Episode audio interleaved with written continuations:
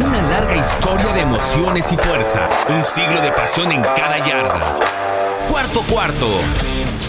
Amigos, ¿cómo están? Qué gusto saludarles una vez más en el podcast de Cuarto Cuarto. Vamos a platicar de todo lo sucedido en la semana 7 de la NFL. Sigue un equipo invicto, de hecho ya es el único equipo invicto y esos son los Pittsburgh Steelers. Platicaremos de eso, de la debacle de New England, de lo que está pasando con Tampa Bay, lo triste que son los Dallas Cowboys. Bueno, también vamos a platicar de eso con muchísimo gusto. Rafa Torres, Yacades, Alejandro Centeno, bajo la producción de el buen Rodrigo Fernández de la Garza, mejor conocido como Fo. Mi querido Jack, ¿cómo estás? Gusto en saludarte. Muy bien, Alex. Saludos a Rafa, Fo. Con gusto vamos a hablar de la semana 7, pero con disgusto vamos a hablar de los vaqueros. Así es que espero mantenerlo breve para tratar de hablar de cosas que sí nos emocionen y no que nos depriman. Pero bueno, ya te da disgusto. A mí ya me da igual, ¿sabes? Ya, ya como que estoy resignado, ya me hice a la idea de que esta temporada está completamente perdida. Y es más, ahora deseo que los Jets y que los Gigantes y que Cincinnati y todos ellos, todos los equipos que tienen apenas un ganado o están sin ganar, consigan al menos una o dos victorias para que Dallas pelee por la selección número uno. Mi querido Rafa, ¿cómo estás? Hola Alex, muy bien. Hola Jack, fue en los controles. Pues bien, feliz de platicar otra vez en este podcast. Pero por favor, Alex, Jack, no hablemos de Dallas, no queremos lágrimas en el podcast. Qué bárbaro, pues ya te digo, ya no sé si reír o llorar. Ya la verdad es que, bueno, ya Steverson Griffin. Siempre llorar es mejor opción, Alex. Sí, bueno, ya Steverson Griffin fue cambiado, uno de los jugadores que llegó con bombo y platillo en la pretemporada y decíamos, wow, esta defensa ahora sí luce bien. No, bueno, la defensa es una porquería. Es más, vamos a entrarle de lleno a este tema, Jack, para, para cerrarlo rapidito. Un verdadero desastre lo que son los Cowboys, eh, la actuación que dieron contra Washington. Fíjense que no fue mala idea la semana pasada dar el, el Power Ranking de la vergüenza, el Terror Ranking. Yo decía, ¿no? Dallas para mí era el tercer peor equipo de la liga. Bueno, pues se confirmó, ¿eh? Jugó como tal contra Washington, Jack. Sí, lo que te diría es que cumplieron muy bien. Yo no puse a Dallas en esa posición, me equivoqué, lo tengo que afirmar y lo tengo que decir en este espacio y, y, señalarlo. Yo pensé que por lo menos contra estos equipos de su división podrían seguir haciendo partido, pero no. Arrancaron de una manera terrible con aquel safety, después vino el touchdown y desde ahí no hubo mayor respuesta, no hubo capacidad ofensiva, no hubo eh, una solución defensiva sólida ante un equipo que tradicionalmente está anotando muy pocos puntos. Y en fin, después llegó ese momento con la lesión de Andy Dalton o, la conmoción que se llevó después de aquel golpe. La porquería que hizo John Bostic. Sí, lo que hace Bostic es, es deplorable. La realidad, eh, hay que ponerle nombre y apellido. No entiendo cómo no llega a una suspensión mayor después de un golpe de ese estilo. Pero en fin, eh, te digo, para mí, eh, tan, tan, tan. Estoy de acuerdo en que se acabó la temporada, Alex, que por primera vez en el año no vi el partido completo de los vaqueros, lo digo, lo, lo, estuve viendo de manera ocasional, cosa que no suele hacer cuando hay algo por qué pelear. Yo lo tuve que ver completo, no me quedó de otra. Sí, ya supimos. Sí, sí, sí, bueno, pues ni hablar. Oye, eh, Rafa, eh, digo, ya para cerrar el tema de los vaqueros, irnos con cosas más agradables, ¿ves a Dallas ganando algún otro partido esta temporada? Pues una gran pregunta, Alex. Como tú, como decía Jack, ¿no? Yo también los veía haciéndole partido a Washington, a Gigantes, al mismo Filadelfia, pero ahorita la única luz de esperanza que se veía en el camino era lo de Andy Dalton. Ya como comentaron, la lesión, bueno, la, la jugada que le hicieron fue terrible, salió, no sabemos cuánto tiempo va a estar fuera. Y si siguen sin Andy Dalton y jugando como están, pues yo no creo que vayan a ganar un partido más en la temporada, la verdad. Sí, yo, yo tampoco, ¿eh? Yo, yo veo a Dallas perdiendo todos los partidos que le restan, sobre todo porque es un equipo ya sin alma. Eso es lo que yo percibo ya de los vaqueros. Vaya, con Dak Prescott, cuando estaba Dak Prescott, pues sí, la defensiva seguía siendo muy mala, pero el equipo al menos mostraba algo de ímpetu, al menos a la ofensiva, y Dak Prescott se rifaba. Y para todos los críticos, precisamente del quarterback de los vaqueros, ahí creo que queda demostrado que, que es un tipo valioso. más allá de si es élite o no es élite, es un tipo que se entregaba, que luchaba y que te generaba que al menos los vaqueros anotaran más de 30 puntos. Perdían, sí, porque la defensa sigue siendo malísima. De repente venía un error de él, pues sí, ni modo. Pero era un tipo que tenía al equipo peleando en cada partido. Ahorita sí ya es un equipo sin alma, ya, ya no tiene nada, ya la ofensiva no existe. Eh, vaya. Y sabes qué, Alex, este rápido agrego. Eh, en la jugada de Andy Dalton, eso que mencionas tú de un equipo sin alma, sabemos que la NFL es un deporte rudo y un deporte donde hay lesiones, hay muchos contactos, pero también los jugadores sobre todo saben distinguir un golpe sucio. Y cuando hay un golpe sucio, lo que más esperas de tus compañeros es que vayan a hacer algo, ¿no? O sea, no lastimar, pero sí a gritarle al que hizo el golpe. A empujarlo, a encararlo. Exacto, que la banca se meta al, terreno de juego. Nadie hizo nada, o sea, todos se quedaron viendo, todos se volteaban a otro lado, se llevaron a Andy Dalton, nadie fue a verlo.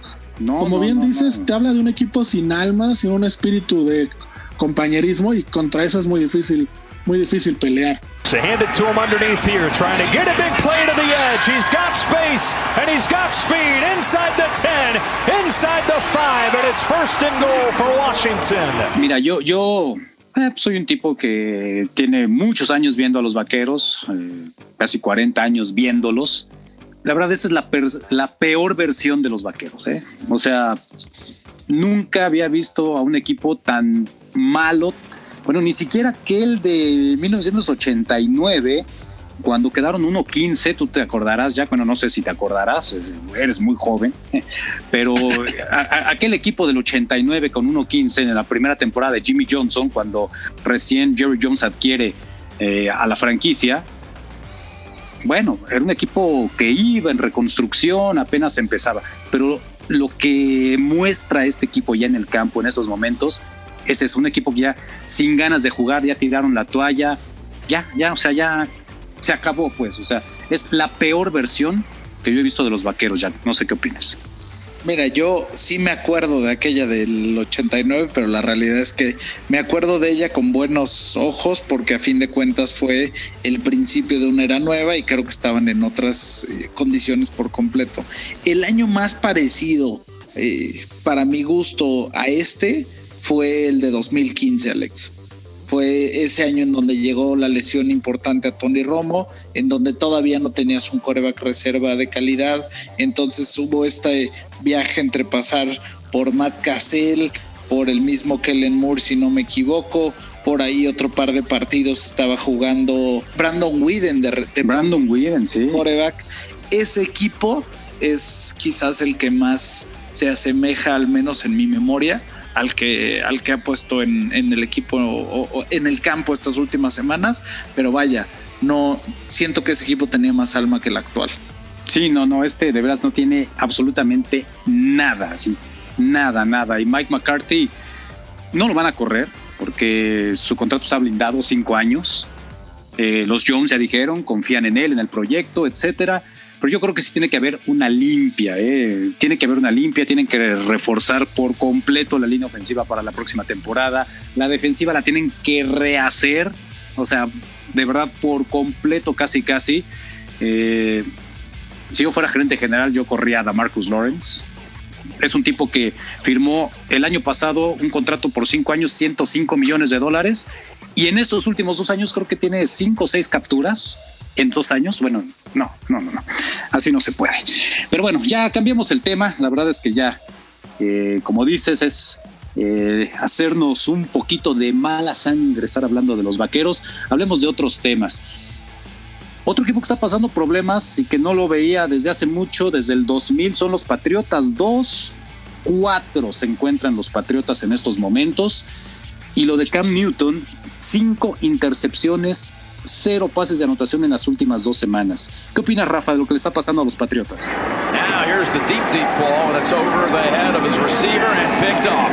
It's Mosley. How big a return can he put on it? He's going to reverse field. He's got some space over here. Pues mira, Alex, eh, es un tema bien interesante, bien delicado, porque no puede ser que hace dos semanas, bueno, más, a principio de temporada dijéramos que Bill Belichick era un genio y que había encontrado el hilo negro en Cam Newton, que había estado eh, como agente libre no sé cuántos meses y nadie lo había escogido y cuando él lo seleccionó ya era un genio.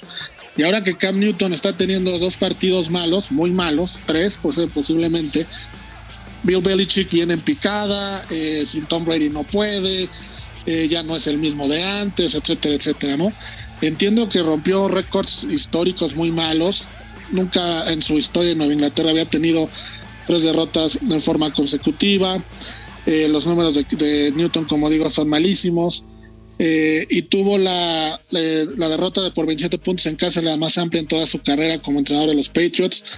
Entonces están juntando un montón de, de situaciones que hacen parecer que Bill Belichick pues no es el coach que, que, que, pensábamos que era. Yo estoy al contrario, yo creo que sí es el coach que pensábamos que era. A principio de temporada, Nueva Inglaterra muchos jugadores se fueron por el COVID, se fueron más de siete jugadores, renunciaron a la temporada. Ahora, en esta, ya con la temporada empezada, no han podido entrenar dos semanas completas por el COVID. Cam Newton se retiró eh, y este fue cuando regresa después del COVID, no sabemos cómo esté.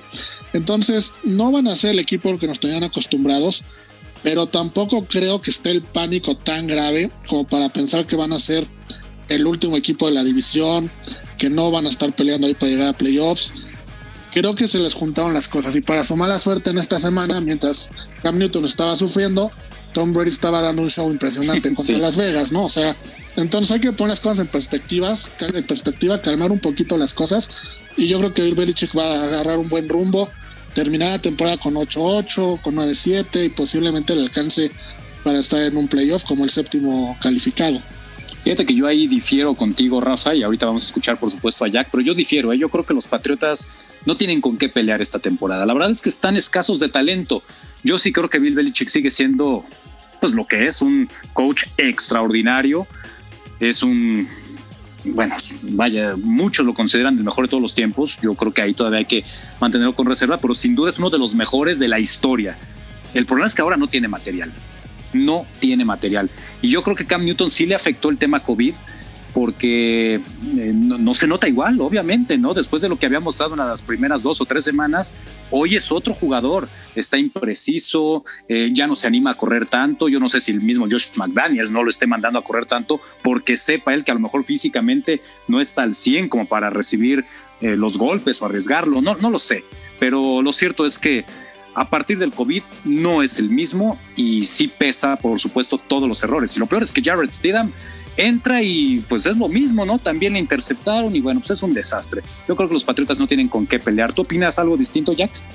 Yo coincido contigo, Alex, y para mí era un tema, creo que desde que arrancamos este podcast y lo platicamos, no nada más la salida de Tom Brady, sino el problema principal con la cantidad de jugadores importantes que se fueron en la agencia libre, más los que decidieron no participar esta temporada por el tema de la, del COVID-19, era demasiado para que se pudieran sobreponer. Sí me llamó la atención lo que pudieron hacer en un par de semanas cuando arrancaba la campaña y, de repente pues al revés, me encontraba pensando que estaba yo equivocado. Y no creo que eh, al decir esto estamos hablando mal de las capacidades de Belichick, simplemente como bien señalabas Alex, creo que no hay material suficiente para poderlo hacer.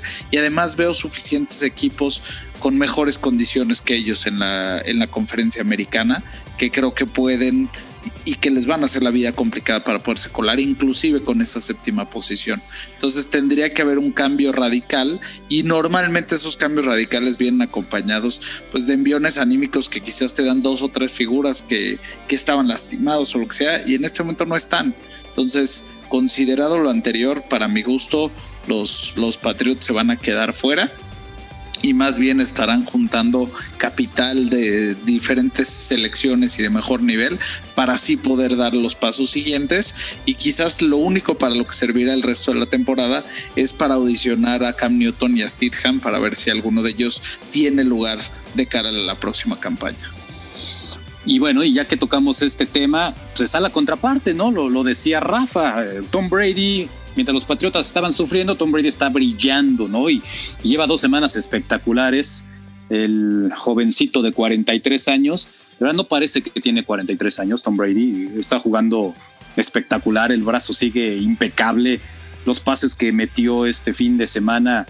Bueno, meterle 45 puntos a los Raiders, pues no cualquiera. La verdad es que los Raiders es un equipo en ascenso y los Bucaneros yo los veo jugando cada vez mejor. Cada semana que pasa veo a este equipo pues eh, aceitándose, ¿no? Eh, eh, carburando, ¿no? Llegando al punto ideal, ¿no? Yo, yo veo cada vez a los Bucaneros jugando mejor. Brady, deep shot. To the end zone for Miller and it is caught for a touchdown. Brady y los Bucaneros, ¿hay que tomarlos en serio, Rafa? Ahora sí, es uno de los favoritos en la conferencia nacional. Claro que hay que tomarlos en serio, Alex, pero por supuesto. Mira, los primeros dos juegos de Brady en Tampa tuvo tres pases de touchdown y tres intercepciones. Después de esos dos, ha tenido 15 touchdowns y solamente una intercepción. Su próximo partido es contra Nueva York, contra los Giants, en el cual no creo que tengan mucho problema. Y después van contra los Saints en una revancha contra Revancha. Exacto. Y ahora eh, técnicamente van a contar con Antonio Brown en ese partido, sería su debut. Y después contra Carolina.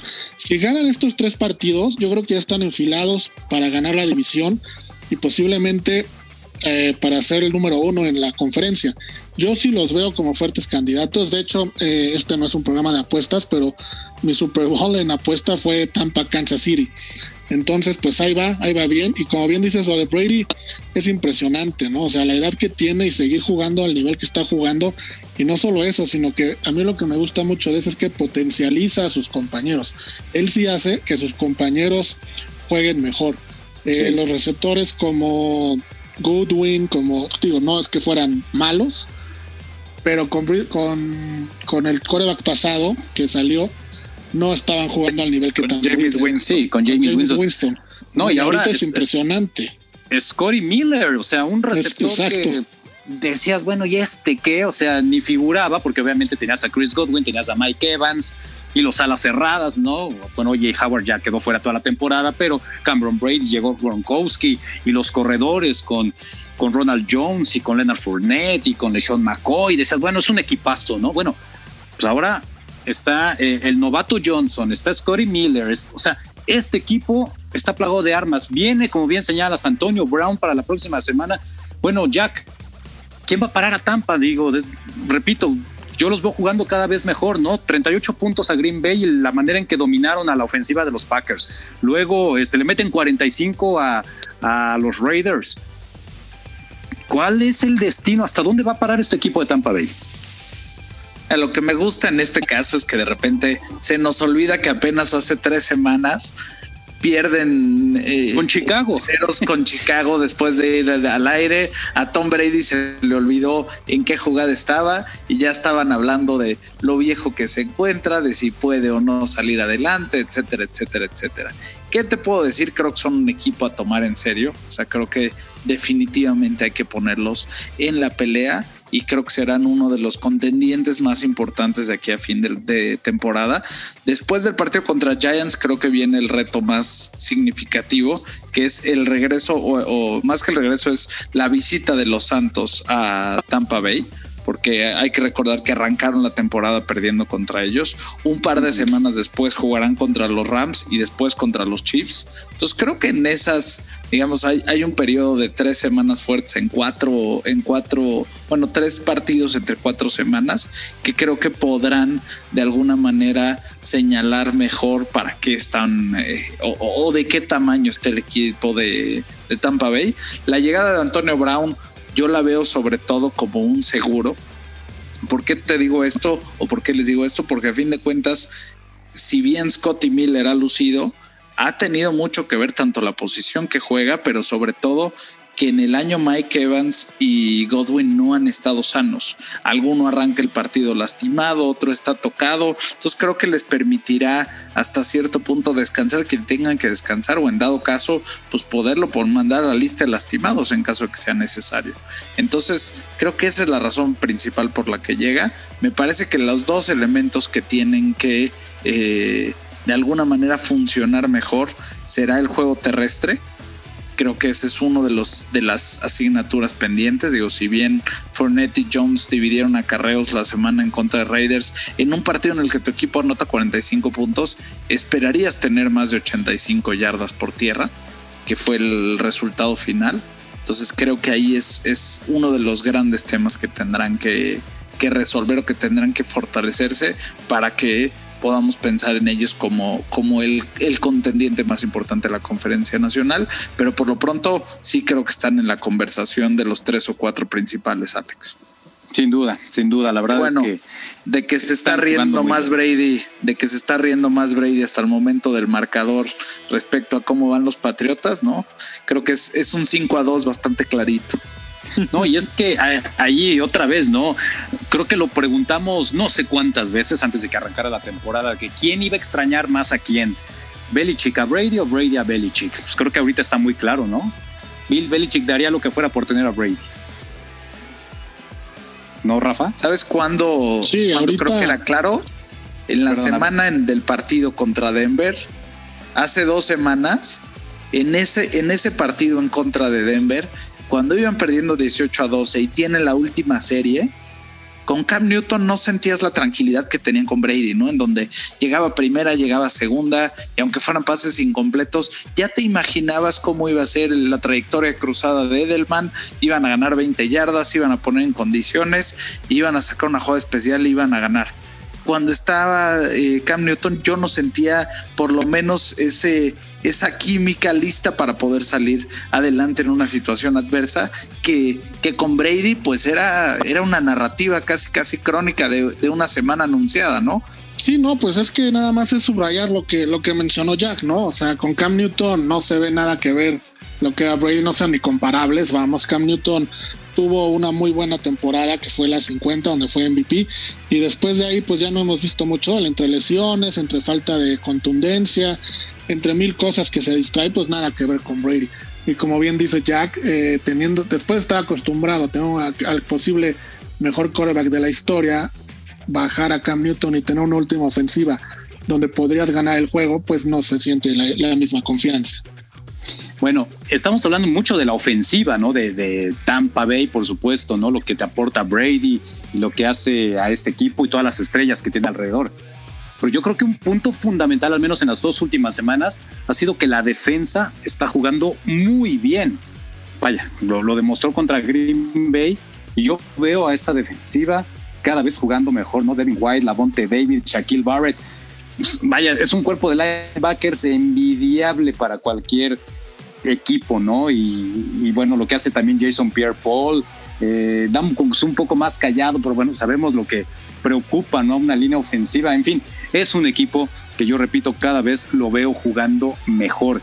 Y otro que está jugando muy bien. Es la diferencia, y hablando Alex, de defensivas. De contar sí. con un con un coordinador defensivo del tamaño de Todd Bowles, ¿no? Si bien no logró salir avante con la posición de, de head coach en el equipo de los Jets, pues siempre se ha sabido que tiene una fortaleza en el costado defensivo importante y Bruce Arians terminando la campaña pasada decidió hacer un cambio importante para, para cambiar el, el, digamos, todo el esquema defensivo y, se ve la diferencia leguas. Y sabes que ahora que lo mencionas, creo que también se empieza a ver una mejor química ya entre Bruce Arians, entre Tom Brady, todos los compañeros al principio de la temporada como que estaba costando trabajo, ¿no? Eh, Brady acatar las órdenes de Arians, Arians aceptar a Brady, no sé, como que cada vez siento que van embonando mejor. Pues sí, como un matrimonio, ¿no, Alex? Que al principio no sabes si dormir con la ventana abierta, con la ventana cerrada, con la luz prendida, con la luz apagada, pero cada vez, mientras más pasa el tiempo, vas teniendo más comunicación, todos los criterios se van unificando y yo creo que es lo que está pasando ahí en Tampa. Ahora, con la llegada de Antonio Brown, vamos a ver si toda esta parte no se viene un poquito para atrás, porque ya sabemos que Antonio Brown es un poquito rebelde, no sigue muy bien las reglas, aunque ahora eh, le han dicho que es la última oportunidad que va a tener en la NFL. Eh, Brady lo está cobijando muy bien, ha estado en terapia emocional desde febrero. Entonces, si Antonio Brown entra en esa cultura nueva que hay en Tampa y entra en ese vestidor sin querer ser la diva que ha sido en otras ocasiones, pues yo no sé, como bien dices, quién va a parar a Tampa. Sabes que fíjate que hay, hay una ventaja aquí para Tampa Bay. Tampa no necesita a Antonio Brown. Antonio Brown necesita a los Bucaneros. Los necesita para reactivar su carrera, para volver a estar en las miradas de, del público, de, de, la NFL y con amplias posibilidades de llegar a un equipo ganador, ¿no? Entonces yo creo que Antonio Brown necesita, por supuesto, a Tampa Bay. Tampa Bay no lo necesita. Si en algún momento es un problema, de la misma manera como lo trajeron, de la misma manera lo cortan, ¿no? Lo, lo corren y creo que no nada pasaría con los bucaneros. Entonces, yo creo que Antonio Brown tiene mucho más que perder si no se porta bien que, que Tampa Bay, ¿no? Con, con, una posible salida a futuro. Yo creo que Tom Brady lo va a controlar y también Bruce Arians lo va a controlar. Entonces, pues bueno, estos bucaneros ya nos dieron mucho de qué hablar, nos van a seguir dando de qué hablar en las próximas semanas. Como nos están dando de qué hablar los Steelers, hablando de defensivas poderosas, ¿qué tal la de los acereros, eh? Y dejaron también un mensaje eh, muy contundente, ¿no? Al derrotar a los Titanes de Tennessee como visitantes. Todo el mundo pensábamos al inicio de la temporada que Kansas City y Baltimore eran los únicos que iban a pelear por la posibilidad del Super Bowl en la conferencia americana. Pues los Steelers creo que están levantando la mano y la están levantando de manera contundente y sólida, ¿no? Creo que va a ser muy importante el partido de la próxima semana, precisamente contra Baltimore. Jack, ¿Qué onda con estos Steelers? Goes back to the 28, makes a move upfield. Now he has some room. A beautiful cut. Ray Ray McLeod. He could go. McLeod caught from behind inside the 20. De entrada me siento ofendido, Alex, porque yo te dije y les dije claramente que veía a Pittsburgh como favorito en su división. Entonces no digas que todos. Por favor, por favor, Alex. No, no. bueno, pero, pero no eh, recuerdo que hayas dicho. Que te... no recuerdo que hayas dicho que iba a estar por arriba de Kansas o de Baltimore. Y en estos momentos está por arriba de ellos.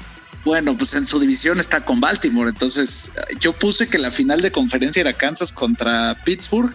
¿Ah, y, sí? y, si Rafa se acuerda, ¿tú te acuerdas de eso, Rafa? Decir, no, nomás eso va a poder eh, ser mi testigo de que dije que Pittsburgh llegaba al Super Bowl. ¿Tú te acuerdas de eso, Rafa? La verdad no me acuerdo, Jack, pero pues ahí está grabado, hay que checarlos. Vamos a irnos a las grabaciones. Pasados. No, pero Hay no creo episodio que tras episodio. hay que, hay no. que revisar la de la división norte de la conferencia americana, ahí debe estar. Yo no me acuerdo que hayas dicho que Pittsburgh fuera a estar por arriba de Baltimore. Bueno, a lo mejor me quedé con la idea de que todos coincidíamos con, con Baltimore, pero lo que es un hecho es que, bueno, Pittsburgh está jugando espectacular. Perdón, Rafa. No, no, yo, yo, o sea, lo único que les diría en ese, en ese apartado es que si bien creo que Pittsburgh se vio sumamente bien y termina por ganar un, el partido, me, me, deja insatisfecho quizás o me deja ligeramente preocupado lo que sucedió en la segunda mitad de ese encuentro, ¿no? Porque se dejaron alcanzar después de tener qué? una ventaja importante. Eh, pues estuvieron a nada de perder o que, o sea, me parece correcto y al fin de cuentas lo que cuenta es que hayan salido aerosos y salieron aerosos de un territorio hostil, en donde además el equipo eh, rival también tenía este, este tema de cómo habían ganado algunos de los partidos, pero a fin de cuentas el permitirte ser alcanzado y quedarte a un gol de campo de perder el partido, pues es la diferencia de lo que le pasó a Seattle esta semana, ¿no? En donde de repente habrá un equipo que sí logre capitalizar ese, esa pequeña rendija que les permitiste. Entonces, a mí, como para ponerlos como el número uno, por así decirlo, independientemente de que en este momento son el único invicto, me faltó que la victoria fuera un poquito más holgada y, y, y sobre todo que se mostraran eh, igual de contundentes, digamos, de lo que arrancaron el partido en la segunda mitad. ¿Sabes qué? Digo, yo, yo sí esperaba que la segunda mitad fuera distinta, porque al final Tennessee pues también era un equipo invicto. O sea, Tennessee estaba jugando muy mal la primera mitad. Yo esperaba que reaccionaran. Y así como terminó, así es como me, me, imaginaba yo ese juego. Un partido cerrado, un partido que se iba a definir prácticamente hasta el final. No me sorprende tanto la segunda mitad de los Steelers. Yo creo que más bien me sorprendió lo poco que mostró Tennessee en la primera mitad y era, desde mi punto de vista, lógico que tuvieran que reaccionar en la segunda. ¿Tú cómo lo viste, Rafa? Sí, yo coincido contigo, Alex. Lo que a mí también me estaba sorprendiendo al empezar el partido era la diferencia tan amplia que estábamos viendo. Y luego fue a la inversa, ¿no? La diferencia fue a favor de Tennessee en el, en el segundo tiempo. Pero si tú ves el marcador y ves los números finales de las estadísticas, fue un partido muy parejo. A lo mejor lo que se ve raro es que uno dominó la primera mitad y el otro la segunda mitad. Y normalmente son partidos donde todos los cuartos son muy similares, muy parejos. Pero yo estoy eh, con Pittsburgh. Eh, no, yo no dije que iba a estar arriba de Kansas y de Baltimore, pero sí pareciera que hoy día está al nivel de ellos, ¿eh? Y le podría competir a cualquiera de los dos. E incluso hoy, o sea, hoy no al principio de la temporada, hoy ya habría mucha gente que los pone como favoritos. A mí en lo personal se me hace un equipo, si no es que es el que más balanceado de la NFL. No dependen nada más de una unidad, como es, por ejemplo, Seattle, que depende mucho de la ofensiva, ni tampoco dependen mucho de la defensiva. Tienen varias formas de ganar y varias formas de estar dentro de los partidos. Y creo que está muy balanceado, está llevando muy bien el equipo Tumbling. Y a mí me está gustando Pittsburgh hasta ahorita mucho eh, lo que están haciendo. No, no, lo dijiste perfectamente, o sea, el balance, yo también lo encuentro en estos momentos el equipo más balanceado. Habrá que verlo contra los fuertes, contra equipos, contra los gallos, ¿no? Contra Baltimore. Esta temporada creo que no juegan contra Kansas City, pero bueno, habrá que verlos contra los equipos poderosos, ¿no? Y ahí sí, ya en un tiro derecho, ya por lo pronto le ganaron a Tennessee, ¿no? Que, que creo que también está dentro de ese nivel de los poderosos de la conferencia americana vaya, eh, a mí sí me ha sorprendido Pittsburgh. Eh, quiero ser sincero, ¿no? Yo, no esperaba que, que regresara con tan buen nivel. No pensé que fueran a estar jugando lo bien que lo están haciendo en estos momentos de la temporada y mucho menos que fueran el único invicto o que fueran a, a ser el último equipo en quedar invicto en la NFL. Creo que eran los temas más importantes. No sé si quieran abordar algún otro equipo que, que les haya llamado la atención o nos vamos directo ya a lo que fue la sorpresa de la semana para ti, Jack, ¿cuál fue la sorpresa de esta semana? Pues yo creo que para mí la sorpresa de la semana, me gustaría decirte, Alex, que son los Rams.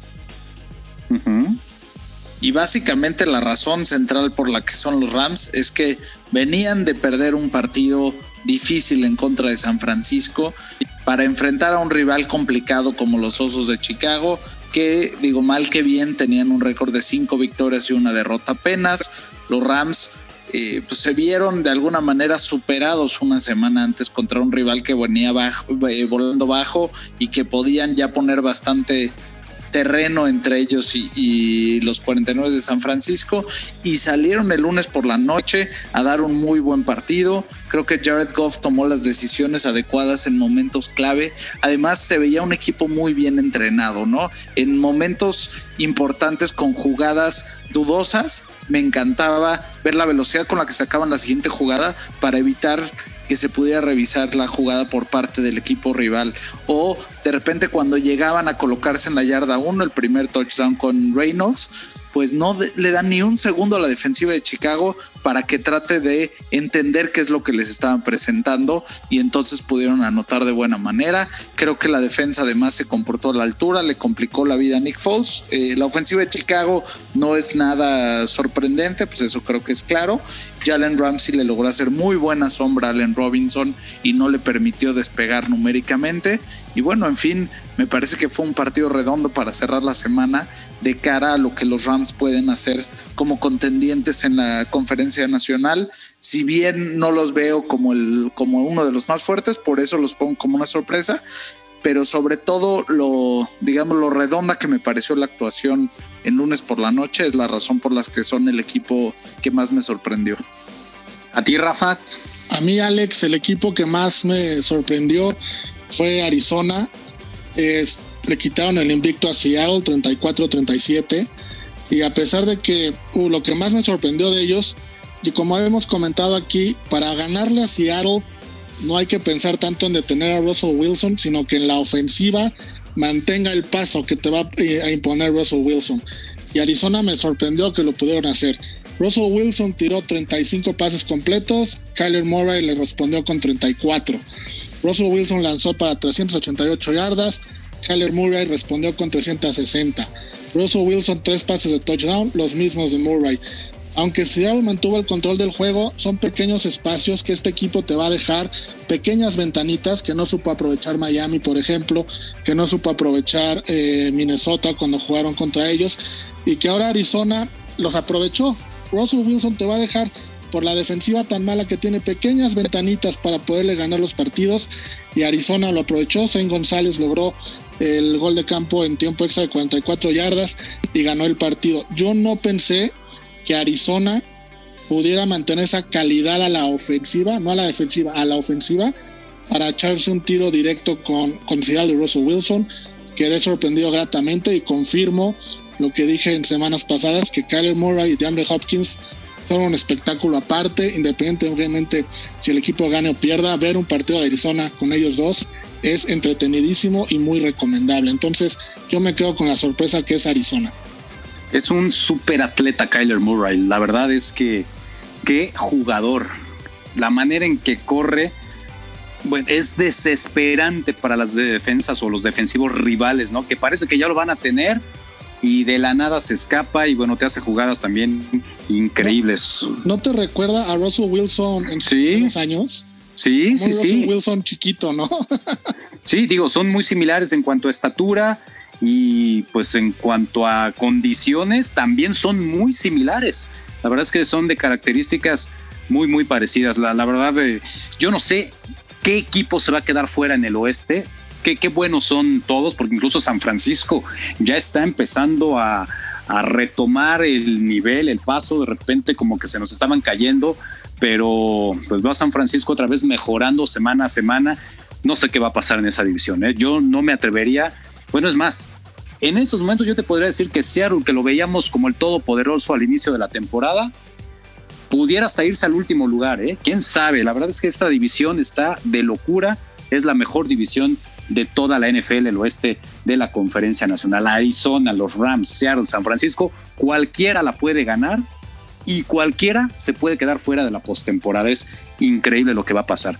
Bueno, la verdad es que yo no tengo sorpresa. Creo que dentro de todos los resultados estaban en lo que yo esperaba.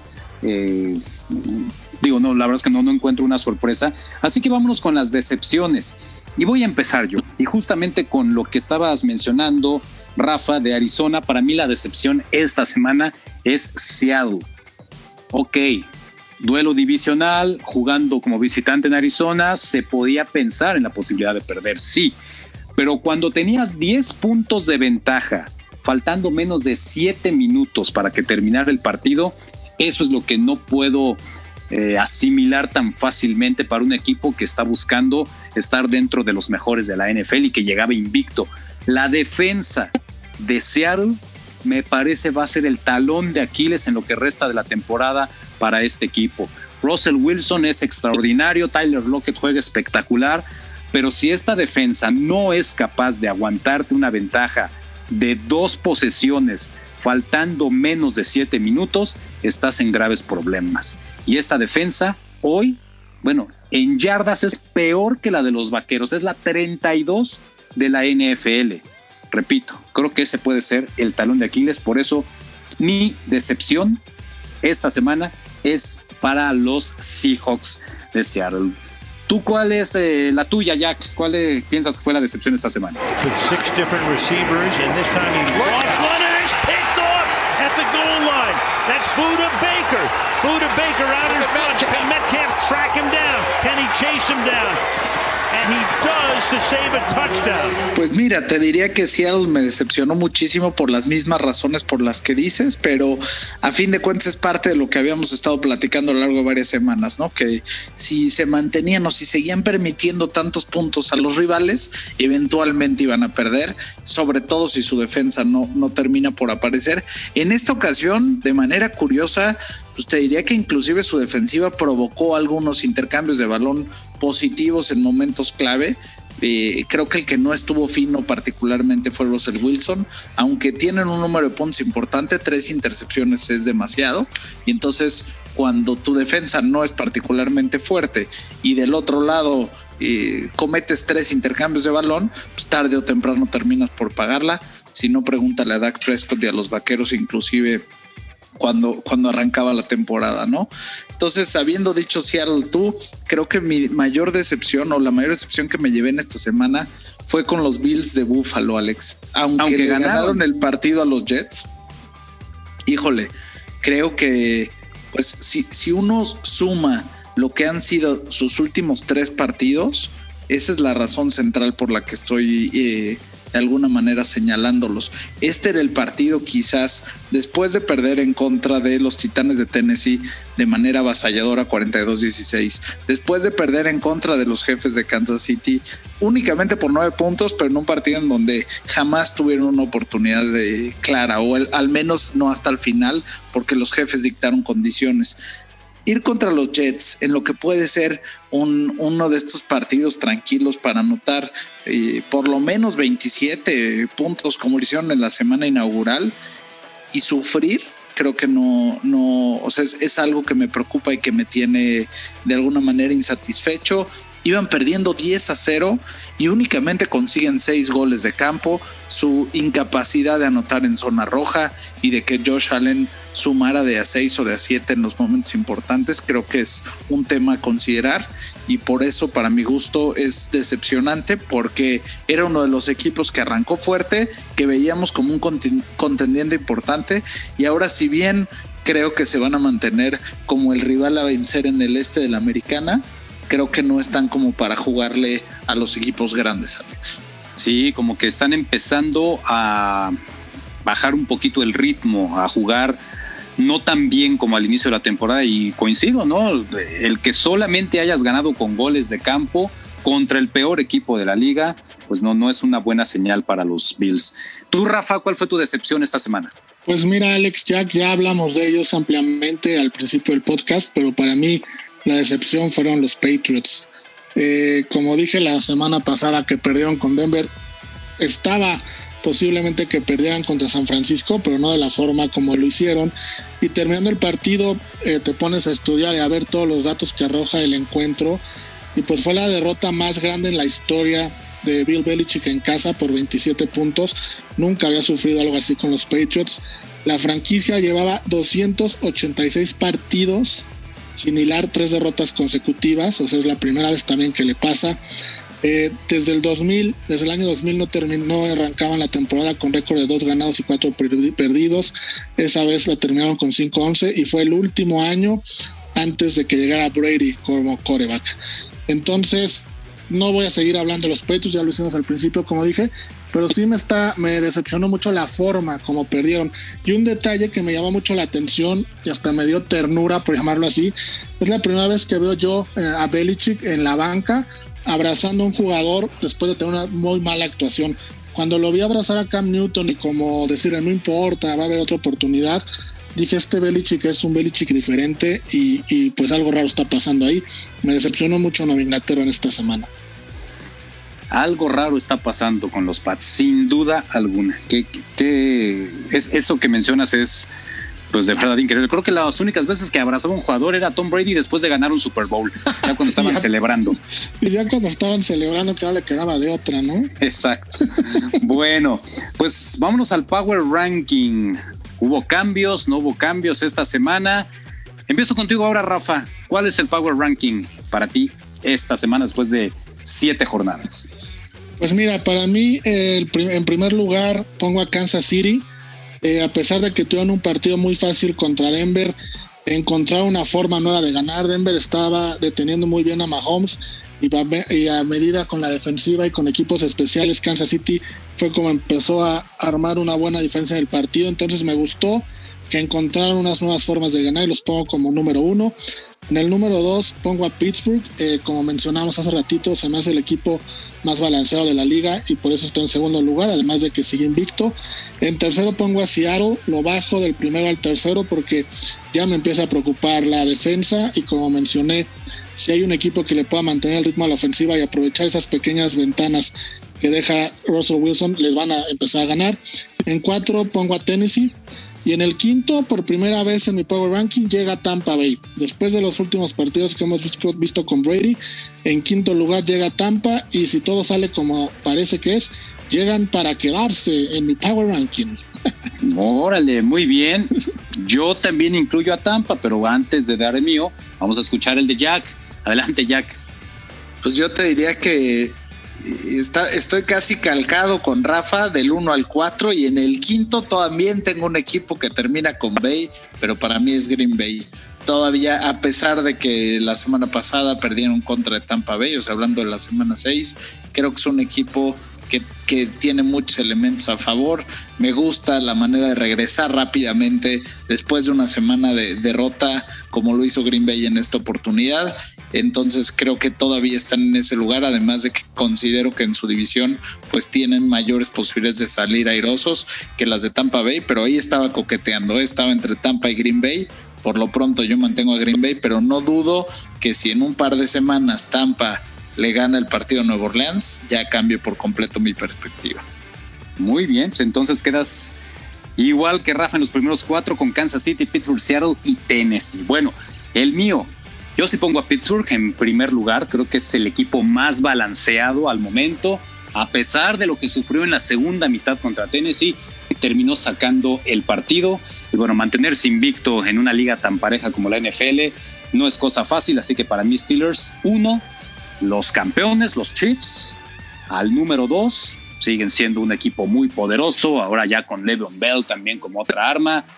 Pero bueno, eh, creo que será cuestión de tiempo para que regresen a ser el número uno de mi Power Ranking, los Chiefs. Habrá que ver cómo se comportan en las próximas semanas.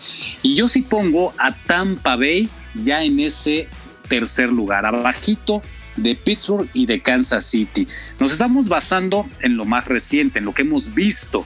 Y bueno, para mí las últimas dos semanas de Tampa Bay es de un equipo bien aceitadito, de un equipo que cada vez está jugando mejor, como ya lo había comentado. Entonces, el nivel que mostró en las últimas dos semanas Tampa me hacen ponerlo ya a mí en el tercer lugar a estos bucaneros.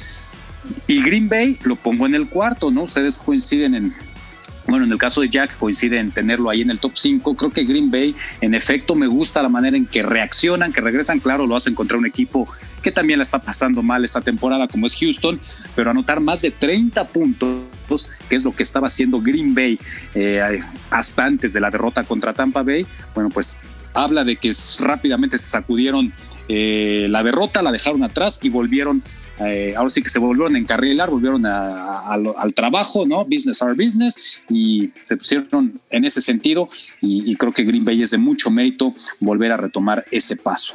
Y para mí, el quinto lugar son los Titanes de Tennessee, porque pese a la derrota con Pittsburgh, también estuvieron a punto de mandar el partido a tiempo extra, ¿no? Entonces, a lo mejor ese gol de campo de Stephen Goskowski entra y terminan ganando los Titanes y entonces estaríamos hablando de otra cosa, ¿no? Para mí creo que Tennessee es un equipo que merece estar ahí por la manera en que pelea cada partido. Y, bueno, pues eh, es lo que yo considero, ¿no? Estaba entre Tennessee y Baltimore, pero bueno, como a Baltimore no lo vimos esta semana, eh, repito, pues es el power ranking de lo que sucedió en esta semana 7 o a lo que llevamos de temporada. Considero que estos cinco son los que tienen que ocupar estas casillas. Así que muchachos, pues si no hay algo más que quieran comentar que se nos haya ido de esta semana 7, vamos a dar por terminado nuestro podcast. Rafa, muchas gracias. No, gracias a ti, Alex. Y en esta ocasión no va a haber Power Ranking de la vergüenza. Si quieres, lo que pasa es que creo que va a ser muy similar al de la semana pasada. No creo que haya cambios, al menos que quieras ya meter a los vaqueros. Bueno, tú sí los metiste, ¿no? Yo sí los puse, yo sí los puse, pero. Ya que es el que no. yo sí los puse, pero bueno, lo dejamos para la próxima semana entonces. Bueno, digo, si quieres lo hacemos, ahora sí que rapidito, a ver, échatelo. No, no, ahora sí que como los que ganan los Grammys, no lo traía por escrito, pero ah, aprovechando, uno Jets, dos Dallas, tres Gigantes, cuatro Jacksonville, cinco Atlanta. Ay, esos pobres halcones de Atlanta, es increíble, increíble lo que les pasó otra siempre, vez. Siempre encuentran una nueva forma de perder. Lo increíble es que perdieron gracias a una anotación a favor de Todd Gurley. Ahí no debía haber anotado, pateaban el gol de campo y hubieran dejado, si fueran a términos beisboleros, tendidos en el terreno a Detroit. Pero anota, le dejan más de un minuto y bueno, Matthew Stafford se encarga de, de darles la vuelta y bueno, pues ganó Detroit a los halcones de Atlanta. Eso fue increíble. Es el claro, esa jugada de Todd Gurley ejemplifica perfectamente lo que es Atlanta esta temporada. Es una calamidad. Pero y, la imagen que dieron. Ah. Adelante. La imagen, la imagen que dieron rápido. la imagen que dieron es la más bizarra que he visto yo en los últimos años en la NFL. El equipo ofensivo, Todd Gurley, no queriendo entrar y los defensivos de Detroit levantando los brazos señalando que les hicieron touchdown, ¿no? Sí, sí, sí. O sea, bueno, si, si no entraba Todd, Todd Gurley, yo creo que llegaban los defensivos y lo metían. Y lo metían. Así de que, a ver, no, no, no, entras. No, no, no, qué cosa. Sí, o sea, para, imagínate para una persona que nunca ha visto NFL o el fútbol americano. esa jugada. Les enseñas eso ¿cómo les explicas, no? ¿Cómo les explicas que el, defensivo quería que les anotaran y el ofensivo no quería anotar? O sea, es, es una cosa extremadamente rara. Jack. Yo te diría que voy a arrancar con los Jets en el fondo. Para mí, por las razones citadas. Creo que todavía Atlanta, inclusive porque perdió el partido en contra de los Vaqueros, sentido que son diferentes momentos, pero está en segundo lugar, de abajo hacia arriba. En tercero yo todavía pongo a los Giants, porque creo que es un tiro de vergüenza en contra de los Cowboys, pero lo, sabremos muy pronto en una nueva oportunidad. Y ya en quinto lugar pongo a los Jaguars de Jacksonville, que están ahí bastante parejitos, ¿eh? eh híjole, por mucho que al final anotan 29 puntos, después de lo que hicieron la semana 1, no han puesto mayor resistencia. Me sorprende que nadie menciona a Cincinnati, por ejemplo, ¿no? Y es que la verdad, Cincinnati, a pesar de también el récord y que pues siguen perdiendo sus partidos, es un equipo que da bastante batalla, ¿no? Y, bueno, pues eso nada más como, como dato, ¿no? Me, sorprende que nadie eh, estemos hablando de los Bengals. Bueno, yo también, Jets es el peor equipo de la NFL 07. Te lo juro que quiero que ganen dos juegos para que al menos Dallas pueda aspirar a la primera selección. Yo no veo a los vaqueros ganando ya un juego en la temporada. Eh, me duele yo creo que van a quedar 4-12, Alex. Sí, tú los ves ganando dos juegos más. Sí. Híjole, es que no sé. Bueno, de verdad, yo, yo encuentro muchas carencias ya. La línea ofensiva es un desastre, la defensiva es un desastre. Eh, vaya, yo, sí pongo a Dallas. Ya, verás que ahora cuando quieran perder van a encontrarse dos partidos este, por ahí ganados. Es, va a ser el, la antítesis de lo que ya desearías que suceda, eso va a terminar pasando.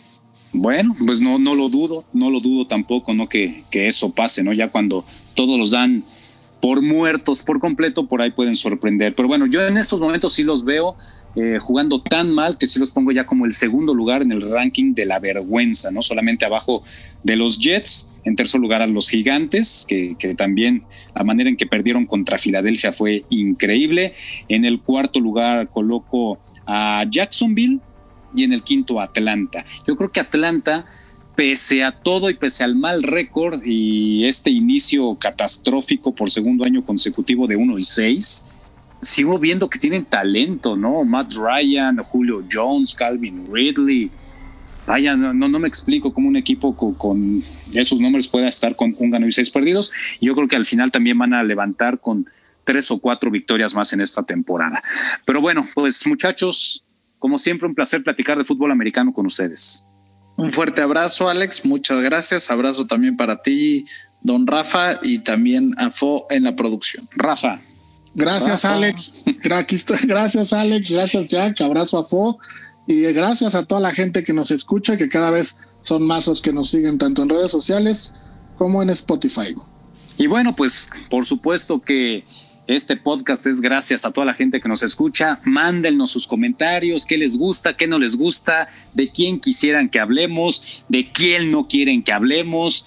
Eh, algo que quieran que toquemos en especial, temas en específico, por supuesto, bienvenido todos sus comentarios en nuestras redes sociales. Muchísimas gracias, por supuesto, a FO en la producción. Soy Alex Centeno.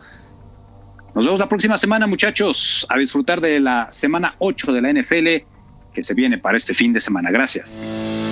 Ya tienes la información del fútbol americano. Ahora disfruta de una semana de adrenalina en los emparrillados de la NFL. Cuarto cuarto.